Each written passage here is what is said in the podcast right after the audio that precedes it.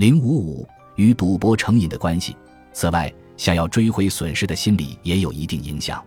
赌博成瘾和网络游戏成瘾同属过程成瘾，迄今已有不少相关研究。其中值得我们注意的是，为了追回损失才去赌博这一心理特征。损失一定金额的钱比获得相同数额的钱给人的冲击力大。比如与得到了十万日元相比，你大概更在意怎么取回失去的十万日元。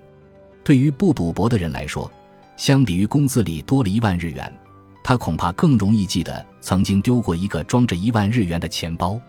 赌博成瘾还和冲动这一心理关联紧密。一提到冲动，人们很容易想到做事鲁莽、立刻采取行动、头脑充血等情况。但这里的冲动指的是现在就想得到这一强烈要求。举个例子，假如现在有两个选择，一个是五年后可以拿到十万，另一个是现在立刻可以拿到七万。也许有人会想，如果一年就等了，可五年也太长了。于是选择了后者。然而，如果换成两年后可以拿到十万，他可能就改变想法了。那就等一等吧。这种依据等待时间的变化而改变选择的现象叫做偏好反转。